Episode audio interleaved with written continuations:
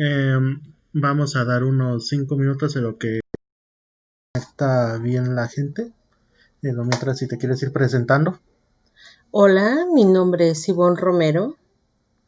Eh, afortunada o desafortunadamente, tengo la capacidad de sentir o dejar de sentir presencias que son de este plano y que nos han llevado a tener diferentes momentos y vivencias eh, dentro de este plano. Pero que bueno, hemos ido canalizando y hemos ido aprendiendo a llevar y a solventar y a resolver nosotros solos. Mm, eh, bueno, para los que no, bueno, para los que no entiendan todavía la temática que va a llevar el canal, esto va a ser una serie que esperemos dure al menos durante este mes de octubre, que es el mes de terror, donde va a haber dos emisiones semanales, una donde solo se leerán historias y otra donde estaré acompañado de alguien que tenga facultades especiales para tener este tipo de presencias, vivencias, como gusten llamarle. Eh, en lo que tenemos la primera historia, me gustaría que presentarme a mí mismo. Yo soy Darío, para quien no me conozca. Las redes sociales están ahí arriba. Pueden contactarnos por Facebook para mandar sus historias para que las leamos aquí en presencia de la señora Ivonne, que nos va a acompañar para darnos su punto de vista y algunas de sus experiencias. Eh, ¿Te gustaría iniciar contestando unas preguntas? Adelante. ¿Crees que hay algo en el más allá, como se le conoce popularmente? Creo que somos energía y que como energía no se destruye, solamente se transforma y por ende seguimos siendo parte de este plan. Pero tú qué crees que sea? Sean fantasmas como se conocen, sean ánimas, auras, eh, duendes. ¿Tú qué crees? Creo que nuestra energía se queda atrapada y se puede manifestar de diferentes formas y de la misma situación siendo positivas, negativas, nosotros tenemos el poder de guiarlas, de involucrarlas y de asentarlas dentro de nuestras formas y modos de vida. Eh, bueno, ¿y tú por qué crees que existe gente como tú que puede ver ánimas, que puede ver auras, que puede ver algo más allá que los demás, ¿no? Creo que vemos gente sensible. Yo creo que más bien todos somos sensibles, pero pocos nos atrevemos a ser responsables de esa parte. Eh, muchos tenemos la capacidad de decir hasta aquí, no quiero, no puedo, y bloqueamos y otros decidimos y nos educamos para decidir que sí queremos, que no queremos y hasta dónde podemos aceptar que haya quien o quienes se puedan comunicar con nosotros. Eh, muy bien. Me quisiera hacerte una pregunta de cuál fue el primer susto que te dieron. Oh, susto creo que cuando yo era niña, en la casa donde vivíamos era parte de un no no no sé una huerta aguacatera donde la migración gitana había llegado y que después se fue urbanizando. Cuando era niña eh, mi cuarto daba hacia la parte trasera, que era como la huerta familiar, pero era como a partir de determinada hora, de determinado punto de la noche, que nos daba mucho miedo salir. Somos tres hermanos y los cuales somos sensibles a este tipo de situaciones y que decíamos no, no podemos, no queremos, simplemente nos rehusábamos a. Eh, En nuestro cuarto éramos de una situación económica precaria, dormíamos los tres hermanos juntos y nuestra ventana daba hacia la parte del solar donde estaban los árboles frutales. En esas noches, cuando estábamos más inquietos, había una sombra que se sea muy vívida, que la llegábamos a ver tal cual en la representación que era de una señora grande que se sentaba a nuestras piernas. Y había ocasiones que nosotros llenos de miedo, siendo niños, decíamos, no pasa, no está pasando, no puede ser, la mente lógica que nos inculcan, o sea, no es cierto, pero se sentaba a nuestros pies y llegábamos a sentir cómo nos tocaba y nos decía, tranquilos mis niños, tranquilos pasó el tiempo y esa sombra pasó de ser a tranquilos mis niños a cuando nos empezábamos a revelar que no queríamos salir, que no queríamos estar a están y van a estar, pero se callan, no griten, no hablen, no digan. Y esa sombra llegó a tener matices muy propios y nos silenciaba. Y era un miedo de saber si estábamos despiertos, estábamos dormidos, era un sueño, era una realidad, era no sabíamos cómo denominarlo porque podíamos ver, podíamos sentir cómo nos palpaba, podíamos sentir esa presencia y simplemente era como amenazante, como ustedes no son el problema, pero si se llegan a revelar, o sea, ustedes van a ser quienes carguen las consecuencias de, y era muy estresante para nosotros como niños, porque se reía, porque la veíamos, la escuchábamos, que era lo más fuerte para nosotros escucharla, cómo nos tranquilizaba y cómo se reía de nuestros temores. Esa fue la primera experiencia, fue de las más aterradoras que tuve de niña. Bueno, le recordamos a nuestra audiencia de ya ocho espectadores que si tienen alguna pregunta pueden contactarnos por medio del chat de la transmisión que le quieran hacer a la señora Ivonne. Eh, ¿Tú qué crees que haya sido esa sombra? desafortunadamente pasó el tiempo y lo que muchos conocen o han escuchado hablar como la sogue se proyectaba atrás de nuestra casa. Eran llamaradas azules muy fuertes y se iluminaban nuestros cuartos. Obviamente como niños nos daba miedo. Eh, mucha gente se contactaba que si brujería, que si eh, malos espíritus, muchas formas, muchos modos. Eh, después de un tiempo llegó gente que nos quería contactar porque decía que si salían llamaradas azules de nuestra casa era por eh, que había metales enterrados. Entonces, pues nosotros en esa época no sabíamos o no entendíamos a qué se refería metales como oro, como plata, en muchas circunstancias.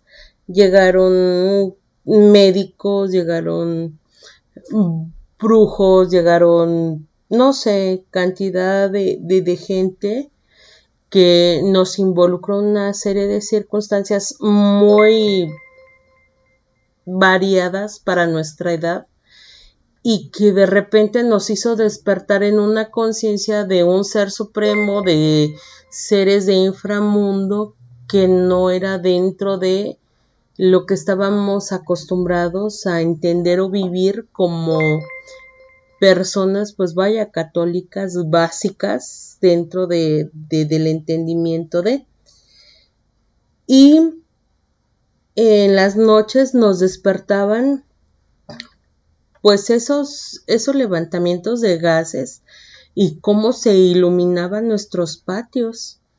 Em, hasta que en alguna de esa ocasión eh, se reunió un grupo de gente y empezó a decir que pues había dinero, que había gente, que había algo y nos empezó a involucrar en ese tipo de situaciones donde desde los vecinos creyentes, no creyentes, quienes empezaron a levantar altares a sus diferentes creencias porque les daba miedo estar en convivencia cercana con nosotros. Esa es la forma en que nosotros nos involucramos hasta que hubo eh, desafortunadamente pues pérdidas humanas, hubo pérdidas económicas, hubo pérdidas hasta emocionales en cuestión de relaciones con amigos, con familiares, con todos, porque todo el mundo creía que nosotros podemos encontrar dinero, podemos encontrar tesoros, las envidias, todos apostándole a que había algo más y nos fuimos aislando de... Esa es la historia. Entiendo que haya sido algo difícil. ¿Te parece si pasamos con la primera historia de nuestro público? Adelante. Eh, inicia el contacto. Un momento, por favor.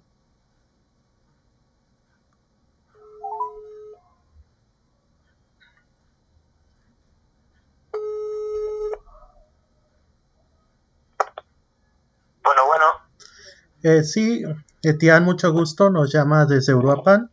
Eh, Buenas noches, gracias por la invitación. Buenas noches, gracias a ti por contarnos esta historia. Adelante cuando gustes empezar. Ah, pues bueno, muchas gracias. Eh, hace rato eh, León me llamó para preguntarme si tenía algún tipo de, historia relacionada con los temas a tratar en este en, esta emisión. Y me gustaría contarles una historia muy interesante actualmente vivo en Uruapan, sin embargo yo soy de la ciudad de Guadalajara. Mm, dentro de mi familia ocurre algo muy similar a lo que nos acaba de comentar la señora Ivonne. Existe una sensibilidad eh, bastante marcada, pero en ciertos miembros, entre ellos mi madre. Por circunstancias del destino, si se lo puede llamar, yo no heredé ese tipo de, habilidades. Eh, no heredé ningún tipo de, de, llámesele bendición o maldición, como se le quiera ver.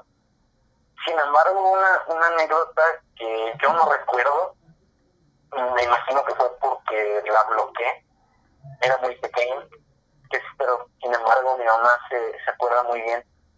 Eh, nos remontamos al año del 2009, no no recuerdo, y tenía alrededor de 5 o 6 años y nuestra familia se acabó de mudar a una casa distinta. Esta casa era relativamente vieja. Estamos hablando de todas estas construcciones hechas alrededor de los finales de los 70, principios de los 80, en una colonia relativamente popular la ciudad de Guadalajara. Todo iba bien, hicimos la mudanza, de la casa anterior a esta nueva casa. Y al parecer todo, todo iba bien, hasta que de repente esa primera noche que pasamos ahí, cuenta mi mamá y mis papás en, general que en la madrugada, mm, si mal no recuerdo, eran como las tres, un poquito antes de las tres de la madrugada, según ella cuenta, que me levanté gritando pero literalmente gritando, haciendo que desde niño fui muy tranquilo. Rara vez levantaba a mis papás eh, a la hora de dormir, y casi nunca fui problemático, nunca fui ruidoso, entonces me sacó mucho de onda. Inmediatamente pensaron que me había picado algún animal o que me había caído. Y cuando llegaron a mi cuarto, se encontraron con que estaba en la cama, eh, sentado, envuelto en, las cobijas y temblando, o sea, temblando de pavor. Y que no, o sea, casi ni podía hablar, o sea, estaba balbuceando, paralizado del temor, hasta que ya como me dio a entender, le señalaba a mis papás una esquina, una esquina de la habitación, y decía que había un hombre, un hombre negro, mm, tipo como una sombra, como una figura, y que ese hombre negro tenía los ojos rojos y que estaba apuntando directamente hacia mí. Obviamente, como por ejemplo lo mencionaban en el, en el testimonio anterior, pues inmediatamente mis papás recurrieron al pensamiento lógico, ¿no? De decir, ah, es, es su primer cambio de casa, ¿no? Está chiquito, a lo mejor eh, tuvo alguna pesadilla o algo así. Pero mi mamá que ella empezó a sentir mucho miedo, un miedo que no sentía desde cuando era más joven y que tenía más seguido este tipo de encuentros, este tipo de contactos. Inmediatamente le llegó a la mente las sensaciones que tenía cuando era niña, cuando era adolescente. Y dice que, que en cuanto, o sea, que en cuanto ella empezó a sentir todo eso, de repente el cuarto se empezó a sentir frío. Empezó a bajar la temperatura, empezó a descender pero que yo seguía prácticamente temblando, horrorizado.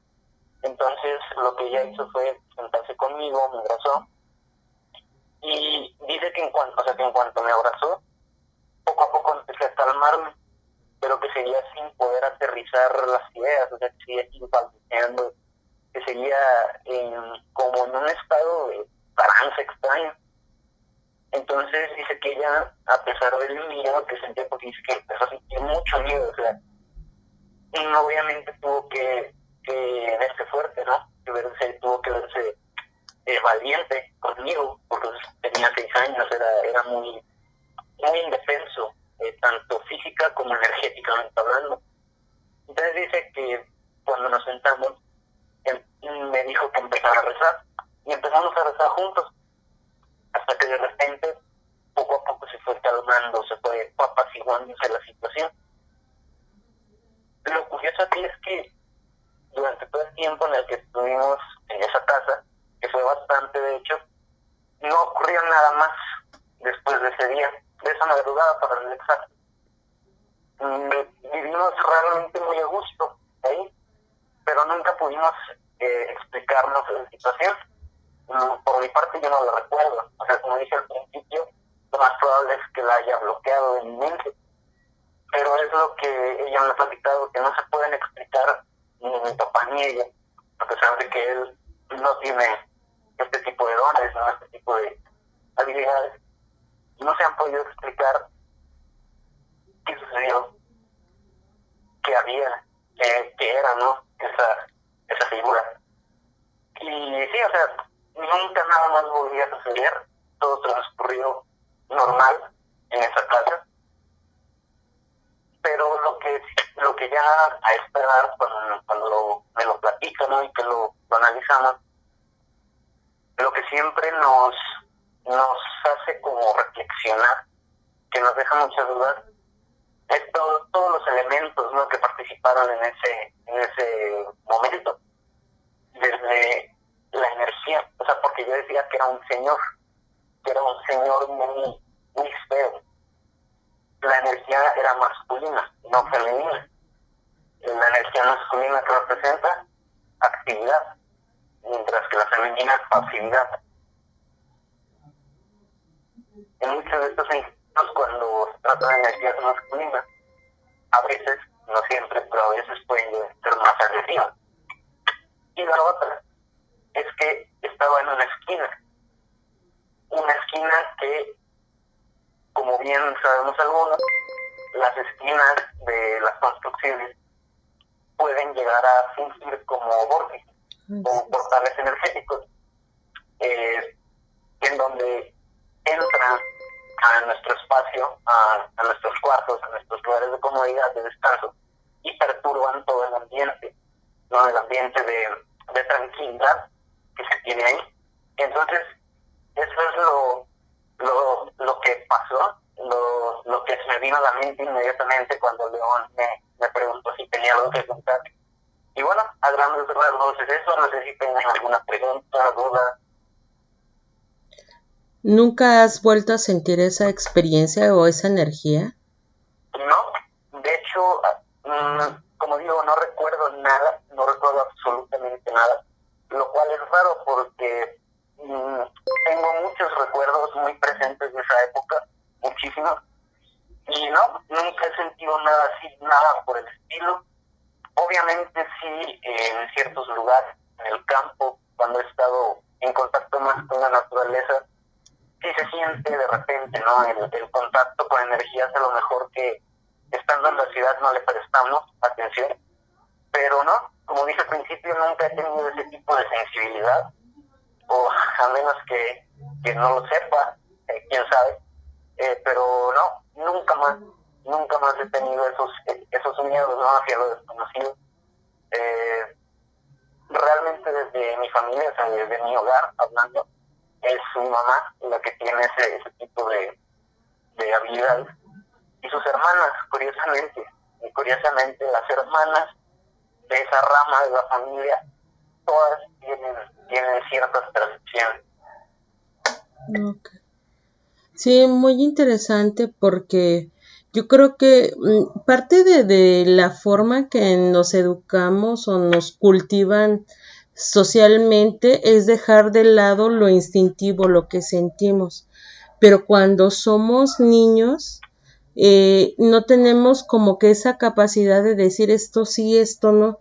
Y, es una forma muy natural que nos llegan sensaciones, nos llegan situaciones y este tipo de experiencias, porque de adultos ciertamente llegamos a bloquear nuestras energías y decidimos que sí, que no llega.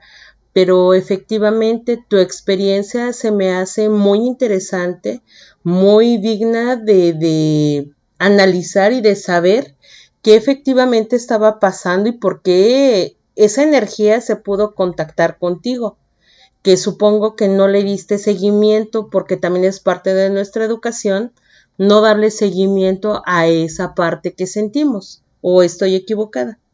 Sí, sí, o sea, mi cuenta, mi, mis papás que con, con mis pasaron no, pues simplemente se me olvidó y seguí con, con mi vida, o sea, porque como siempre, realmente de niño fue muy tranquilo, eh, no, no era ruidoso, no, no me metían problemas, pues entonces, sí, o sea, cuentan que pasó esa noche y ya, todo normal, como si nada.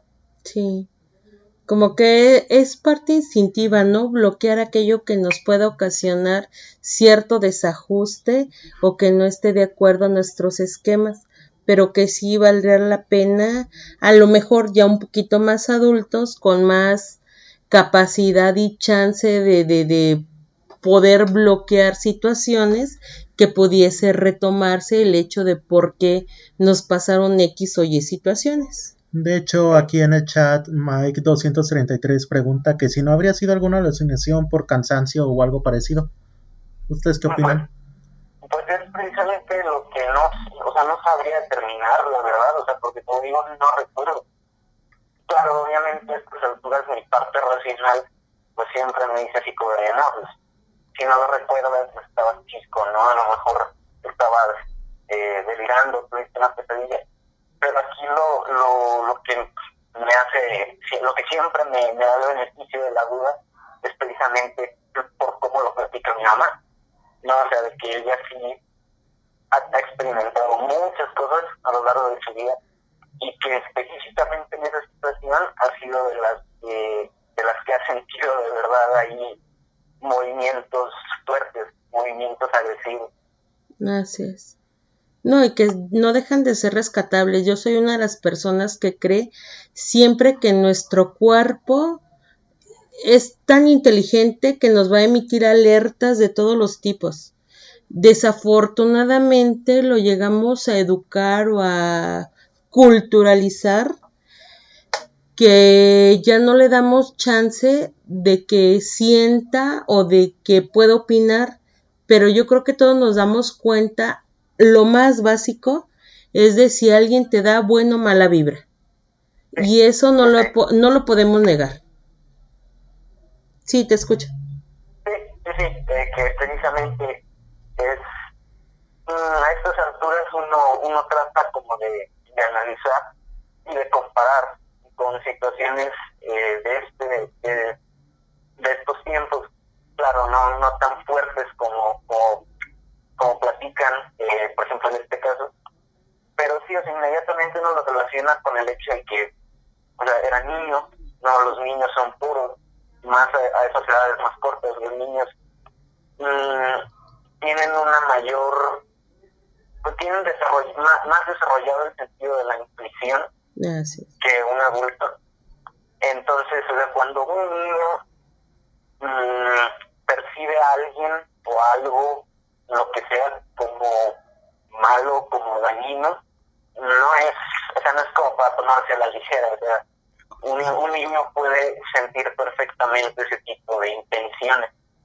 Así es. Así es, totalmente de acuerdo contigo. Entonces, más bien mantenernos alerta y no apagar esos instintos básicos que pues nos pueden a veces mantener con vida y a veces mantener alerta como esas antenitas que nos pueden indicar que está bien, que está mal, y es el instinto de vida, dónde podemos correr y dónde nos podemos quedar. Sí, efectivamente.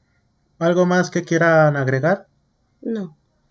Por mi parte es todo, León. Muy bien, gracias, Etienne. Gracias por la invitación, buenas noches a todos. Buenas, noches. Pues de hecho, el mismo Lovecraft eh, hizo una novela especializada en una criatura que se ocultaba entre las paredes, que se miraba por los vórtices que se generan cuando chocan estas dos paredes y que te observa cada vez de que estás sin precaución. Eh, quisiera pasar con la siguiente pregunta para ti, que es, ¿cuál ha sido el susto más fuerte que te han dado? ha habido no sustos, porque yo creo que cuando llegas a entender que hay cierta comunicación con la energía exterior, con tu ser, o sea, te dan alertas.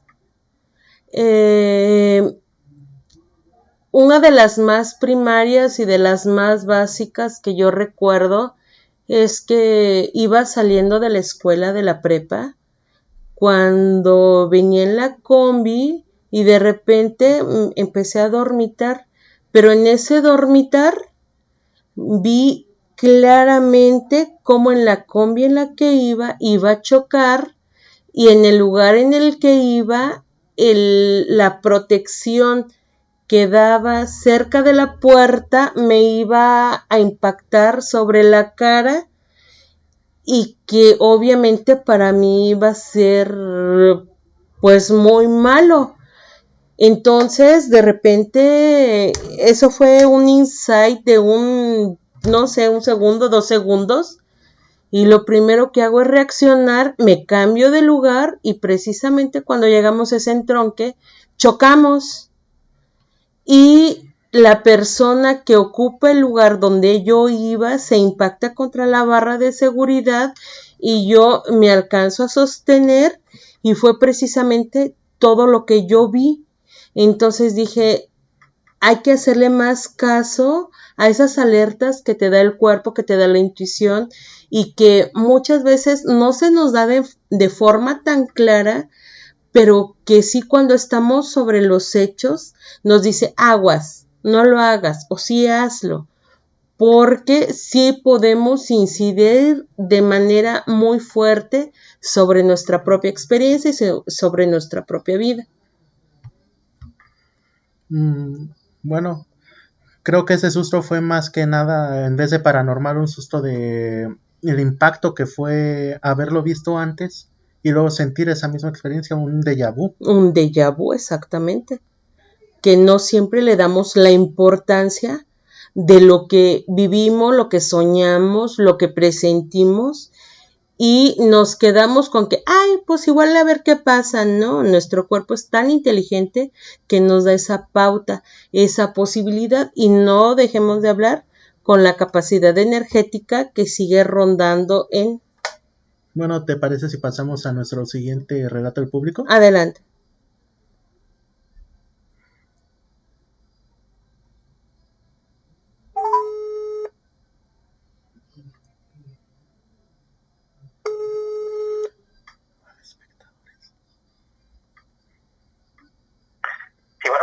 Sí, muy buenas noches.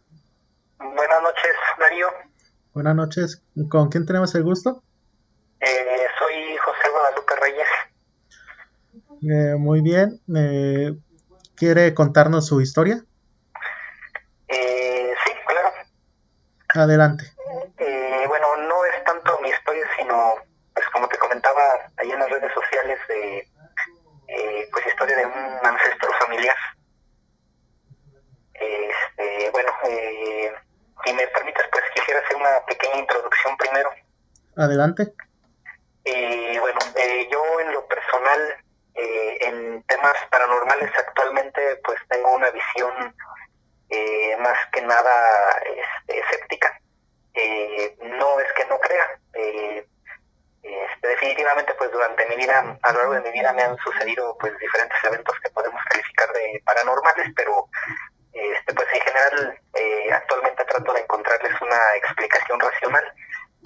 Este, y bueno, pues sí han, sido varios eventos que me han acompañado a lo largo de mi vida, pues eh, no sé, constantes de Yabú, este, por ahí un ovni que me tocó ver eh, hace ya varios años, que bueno, si lo hubiera visto ahora diría que fue un, un dron, pero bueno, en aquel, en aquel entonces no había drones todavía. Este, eh, por ahí algunos sustos que me llegaron a sacar de, pues durante mi infancia, sobre todo cuando estaba en la secundaria. Eh, pero bueno, el, caso que venía a relatar, como te digo, es sobre un ancestro familiar, eh, una historia pues que me la contó mi mamá, a ella se la contó su padre. Este, eh, bueno, mi, mamá creció en una comunidad rural, eh, por allá en el municipio de Villamadero, muy alejado de la civilización. Este, eh, y bueno, eh, en general por allá, por aquí, casi toda la gente es, es este, pues de piel clara, eh, varios de ellos son rubios y de, de, ojos de color, seguramente descendientes de españoles o quizá de franceses, eh, pero por allí pues hay, este, tengo una bisabuela que es de origen indígena, al parecer su, su padre llegó a esa comunidad proveniente del lago de Pátzcuaro y según cuentan las leyendas, pues ellos, ellos eran, este, eh, pues no sé cómo decirlo, chamanes, brujos, hechiceros, este eh, y bueno sobre eh, sobre el que sería mi tatarabuelo pues según dicen era un nahual este y, y su hija que sería mi, mi bisabuela este pues dicen que también heredó esos poderes sobrenaturales pero bueno lo, que sucedió es que pues ella haciendo uso de esos recursos que tenía, pues eh, llegó a hacerse de una eh, pues una buena cantidad de dinero, eh, que bueno, como era la costumbre en aquel entonces, la guardó bajo tierra, ahí la escondió, y pues ahí la, la fue dejando, pasó el tiempo y este posteriormente sus hijos, en, entre los cuales pues está mi abuelo, la llegaron a encontrar.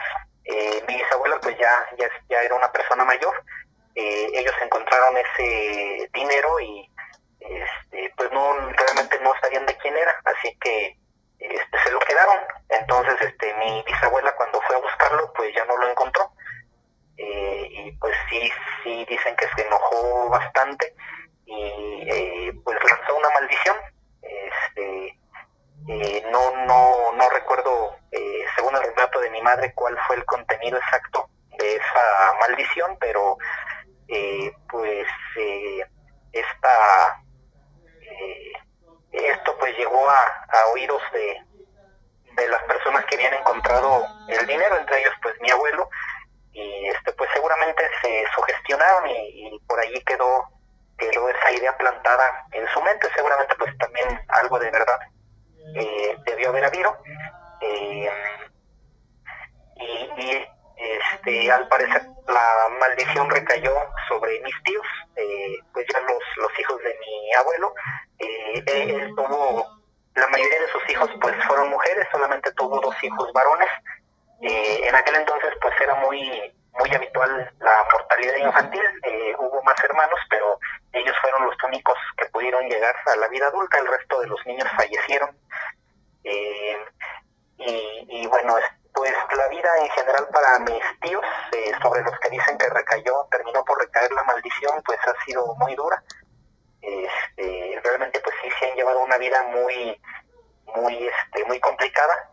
Eh, por allí, este, eh, en alguna consulta que hicieron a, personas pues con aparentes eh, poderes sobrenaturales, pues le, hicieron saber a uno de mis tíos que, que sobre su aura había una sombra oscura que siempre lo, lo acompañaba. Eh, eh, estos tíos míos, pues eh, creo que son buenas personas, intentaron llevar su vida, pero pues siempre con constantes dificultades. Este, y, bueno, sobre todo mi, uno, mi tío, el, el, más chico, el hermano menor de mi, de mi madre, este, pues creo que siempre se debatió entre lo que podríamos decir el bien y el mal. Este, en ocasiones pues se acercaba mucho a la iglesia, era una persona muy este, devota, pues, muy, fiel, este, pero pero este por ahí eh, en algún momento pues también se acercó al, al satanismo eh, y pues creo que al final terminó por caer ahí este en alguna secta satánica eh, yo, yo lo tenía agregado en mis redes sociales, en Facebook, eh, pero pues en base a los comentarios que hacía, este, pues ya muy fuera de lugar, eh, al final pues tuve que bloquearlo y este, eliminarlo de mis contactos. Eh, pero bueno, a través de mi madre pues sigo teniendo contacto, por así decirlo, indirecto con él. Este, al parecer pues allí sigue en, en esa secta, desconozco cuáles sean eh, pues las motivaciones que lo hayan llevado allí y cuáles sean, cuáles sean las ideas de las que él es seguidor. Eh, pero bueno, el caso es que al final eh, mi otro tío, el mayor, que pues más o menos había intentado mantenerse alejado de eso, pues también terminó por caer.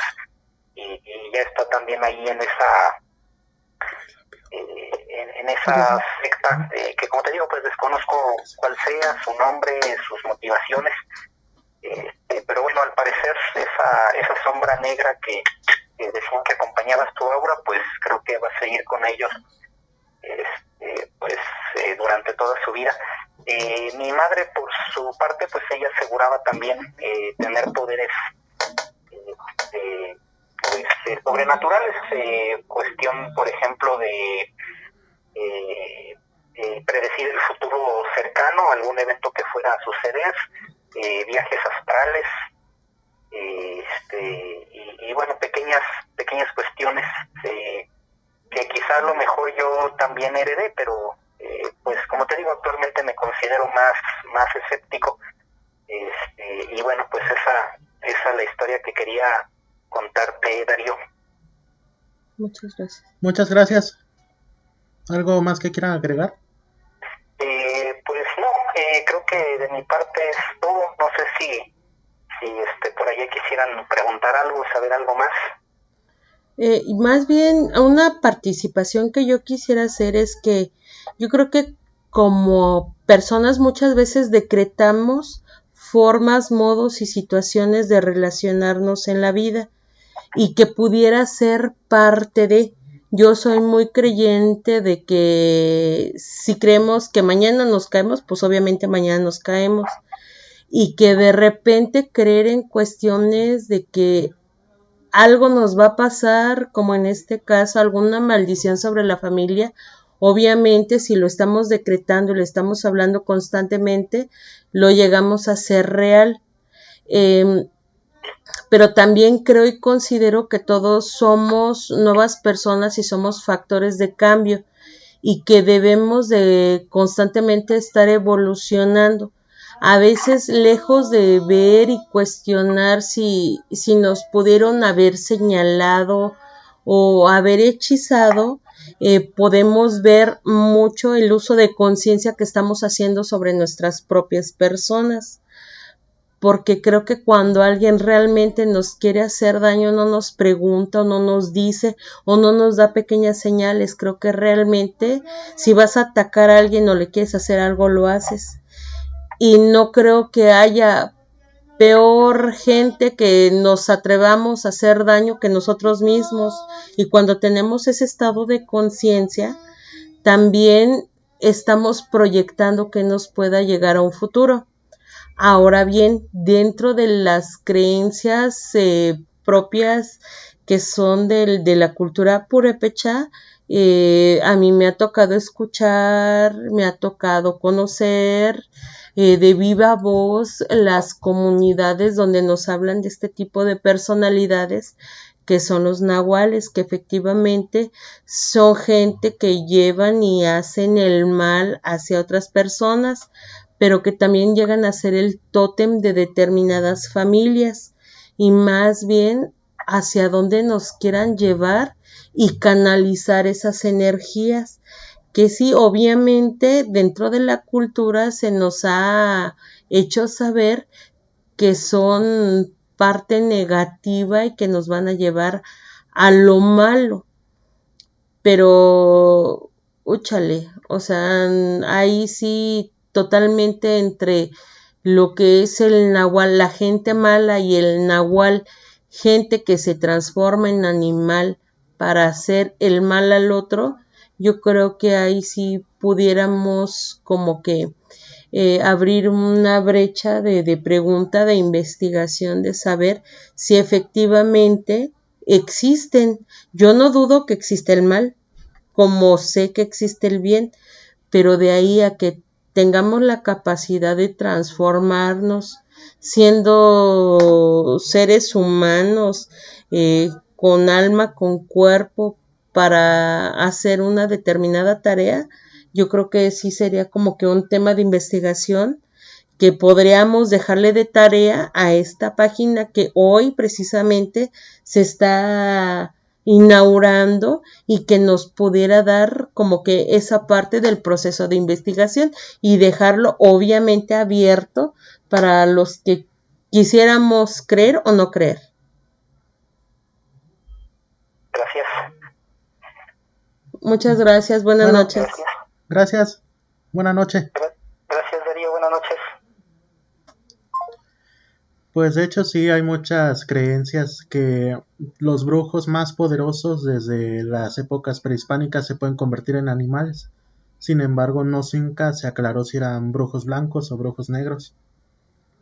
Y que efectivamente tiene que ser un punto de investigación muy importante porque precisamente la cultura purépecha que estamos aquí en el estado de Michoacán, eh, dentro de se da mucho la imagen de ese tótem sagrado que puede ser tanto bueno, tanto malo, porque son los encargados de vigilar, de cuidar y de vengar cualquier situación familiar que, que se supone son que es el encargado de, de, de, hacer valer la justicia.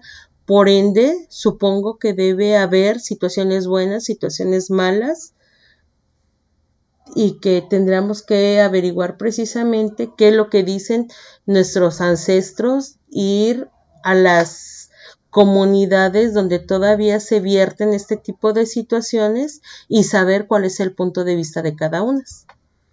Sí, eh, la siguiente pregunta que quisiera hacerte es, ¿cómo es que la gente debería reaccionar correctamente cuando un fenómeno así sucede, en tu opinión? Uy, yo creo que es muy complejo.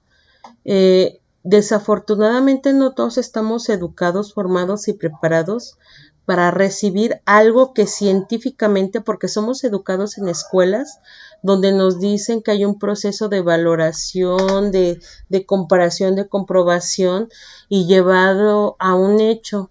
Entonces, cuando se nos presenta algo que no tiene explicación o que no sabes cómo procesarlo y razonarlo, lo descalificamos, lo devaluamos o vamos del otro lado, le damos totalmente la, entrada y no permitimos que ningún proceso científico se haga responsable de. Eh, no estamos preparados, no estamos capacitados para recibir este tipo de influencias y se nos ha coartado para desde la infancia para saber si le hacemos caso a nuestro cuerpo o no. ¿Por qué crees que a la gente le sucedan este tipo de experiencias? Como lo dije, a veces se nos da la pauta para creer en nosotros y hay ocasiones que no se nos da la pauta, simplemente nos adoctrinamos. Nuestro cuerpo ha sido y es muy inteligente en muchas y variadas situaciones y que no siempre le damos la importancia necesaria.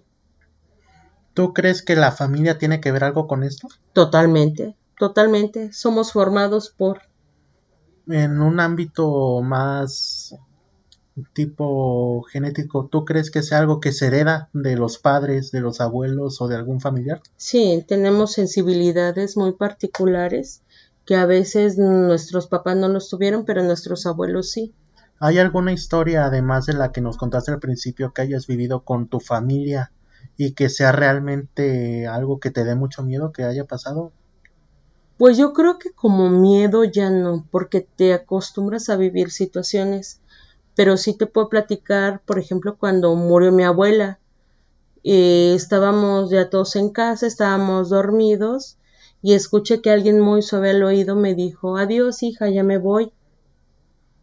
Yo no tuve miedo, no nada, yo creí que era mi madre, entonces me asomé a la escalera y creí que estaba en la sala, pero no había nadie. Regresé a mi cuarto, me volví a cobijar. Me dice, hija, es que ya me voy, por favor. Nada más quiero despedirme de ti. Ok, sí, bye. Y dije, en ese bye me vuelvo a escobijar. Dije, por favor, madre, ¿a dónde vas a estas horas de la noche? Vuelvo, bajo y no hay nadie. Regreso y dije, no, o sea, es que estoy yo entre sueños o qué pasó.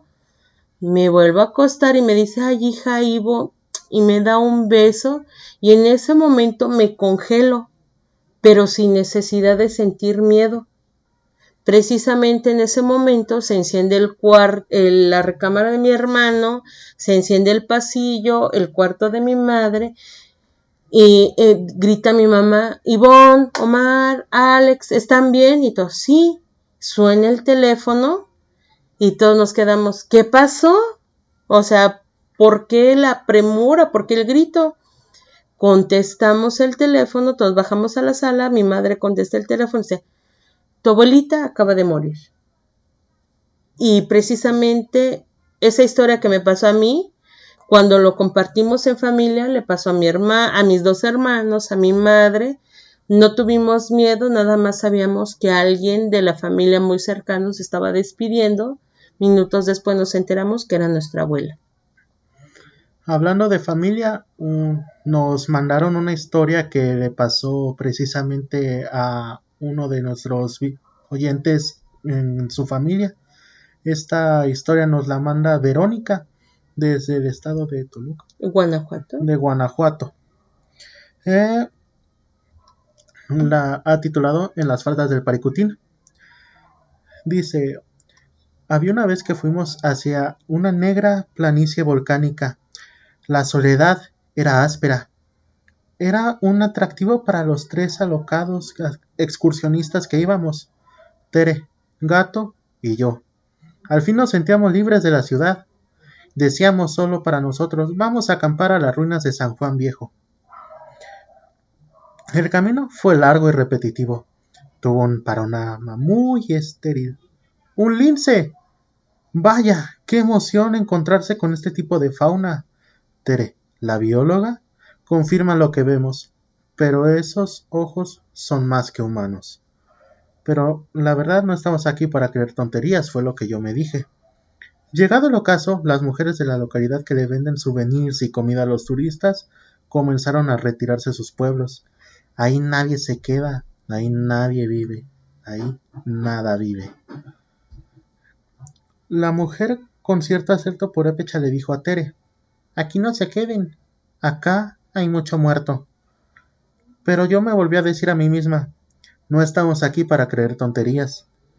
La hermosa y brillante noche nos envolvió mientras terminamos de colocar la casa de campaña y pusimos la música en el bocho rojo. ¡Qué alegría! ¡Qué padre! ¡Qué soledad! ¡Qué obscuridad! La fogata, muchas salchichas, bombones y un poco de uruapan por si cala el frío algunos perros se acercaban, nos daban la bienvenida con emoción de recibir alimento. Pero de repente se rompe el silencio. Las ramas empiezan a quebrar. ¿Qué será eso? Ni viento hay. No importa, estamos aquí, somos felices. Vamos a bailar. ¡Qué sed! ¡Qué hambre! Sentados en círculo disfrutando de noche, pláticas de jóvenes felices. Mis pupilas empezaban a dilatar. ¿Un hombre detrás de gato? Se secó mi garganta. ¿Qué no lo viste? Está justo detrás de él, con su traje blanco. Es de manta y con ojos profundos. Está mirándome. Es pálido, muy pálido, casi blanco como su ropa y su mirada de odio. Oye, oye, no te duermas, te estoy hablando. Tere, tú también. Ay, qué aburridas. Gato nunca lo vio estaba detrás de él mientras platicaban felizmente. Tampoco vi a los dos niños que en la oscuridad le sonreían a Tere. Él dice que no importa, pues como yo digo, no estamos aquí para creer tonterías. Nos metimos a la casa de campaña, nos pusimos, nos propusimos dormir para no pensar locuras. Nos cobijamos y el frío extrañamente se intensificó muy fuertemente de un momento a otro. Comenzamos a sentir lo que queríamos negar. Los perros nos rodearon. Parecía que empezaban a ladrar hacia nosotros, pero no era así. El gato salió, analizó la escena. Los perros nos encierran, pero no para atacarnos, sino para protegernos. Ladraban hacia la oscura noche volcánica, aullaban, gruñían, amenazaban. Algo se acercaba. Ramas se quiebran. Los perros lloraban. Nosotros llorábamos, implorábamos, suplicábamos, pero yo solo me decía en mi mente, no estamos aquí para creer tonterías. Esta fue una anécdota que nos mandó Verónica. Aguilar Zacarías. Sí, una conocida de nosotros dos. Eh, ¿Qué opinas de esta historia? Uy, yo creo que, como lo dije, somos energía y la energía sigue flotando alrededor de nosotros y que no va a ser la primera vez que nos vamos a encontrar con energía positiva, con energía negativa, pero depende mucho de nosotros también cómo queramos aceptarla y queramos rechazarla, porque no todo lo que nos llega tiene que ser bueno y no todo lo tenemos que aceptar. Sí, de hecho, como dicen, puede ser que haya sido algún animal lo que estuviera ahí, que estuviera ladrando, Primero, antes de poder definir qué es algo paranormal, tenemos que ver las alternativas, que sea algún animal, algún fenómeno natural, lo que está pasando, que sea nuestro cansancio. Pero siempre hay que ser escépticos porque el miedo es lo peor que podemos tener cuando surge una de estas situaciones. Eh, la siguiente pregunta que te quisiera hacer es, ¿cuál es tu peor miedo? Mi peor miedo. Yo creí siempre de niña que mi peor miedo era la oscuridad, porque precisamente eh, eh, todos estos hechos y situaciones se nos daban mientras éramos niños y estábamos a oscuras, pero después me di cuenta que el peor miedo es estar sola y no sola de, de presencia humana, sino sola, sin ningún una forma de ampararme ni física, ni emocional, ni psicológica, emocional y obviamente ideológica. ¿Y crees que eso haya surgido a base de los sustos que te daban de niña?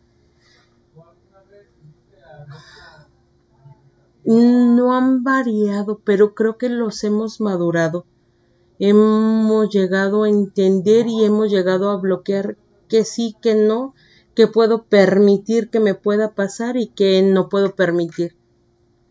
Bueno, ahora yo quisiera contar una anécdota que recuerdo que fue el primer susto que de verdad me dieron, pero afortunadamente o desafortunadamente no fue ningún fantasma, no fue ninguna energía que yo sintiera negativa. Siento que el susto más fue por el impacto de la escena que otra cosa. Yo recuerdo que era niño, no recuerdo qué edad tenía, simplemente que era víspera de Nochebuena. En aquella víspera de Nochebuena yo me acerqué al niño Dios, porque como recuerdas es tradición acercarse, arrullarlo, besarlo y tratarlo pues porque es su cumpleaños. Entonces yo me le acerqué ya de noche cuando los demás estaban cenando y de repente cuando estaba platicando con él, me volteó a ver, movió su cabeza y movió su mano. En ese momento yo era un niño y ver a un muñeco moverse porque en ese momento se me olvidó que era el niño Dios, se me olvidó que era Navidad, simplemente corrí porque ver a un muñeco moverse era wow y más que están hechos de cerámica. Impactante. Es imposible que se muevan simplemente porque sí, más con esa facilidad. Yo recuerdo que lo único que hizo fue mover los ojos y hacer su mano en este movimiento. Y eso fue suficiente para darme a mí, un niño de 6 años a lo mucho, un miedo tan, pero tan fuerte que tuve que ir corriendo con mi abuelita, que era la primera que estaba ahí. Y cuando llegué yo le conté lo que había pasado. Sin embargo, nunca me miró con ojos raros ni me dijo que era una alucinación. Sí me dijo que era normal que las personas que tenemos mucha fe nos suele pasar eso, que las personas que creemos mucho en el Señor nos suele pasar eso. Yo creo que a ella también le pasó en algún momento, pero no tengo idea si eso fue realidad o no, porque en ese momento lo único que pensaba era no me quiero acercar al niño Dios, no quiero acercarme a ese muñeco, es algo maldito para mí, es como veía en las caricaturas. Intimidante algo que daba demasiado miedo, que para mí eso ya no era divino, era algo paranormal. ¿Tú qué puedes opinar de esto que acabo de contar? yo creo que muchas veces y cuando somos pequeños, pues nuestra mente nos puede jugar mm, muchas tretas eh, cuando precisamente nos presionan a creer a veces podemos dotar de, creo, o no creo, no sé, que simplemente pues pudo haber sido producto de tu imaginación en ese momento, pero si como adulto lo llegas a analizar y te llega a pasar, eh, pues ya estaríamos hablando de otras situaciones, porque desafortunadamente sí como niños eh, eh, tenemos toda esa presión social, cultural, que de repente nos puede llevar a impulsar a creer en determinadas situaciones, que es muy diferente a ya como adultos que lo podamos procesar, porque bien lo dices, no recuerdas bien qué edad tenías, cómo pasó, las circunstancias, nuestra mente nos puede llegar a jugar determinadas jugarretas. Eh, bueno, ¿te parece si pasamos con el siguiente y creo que último de nuestros oyentes que tiene algo que contarnos? Adelante.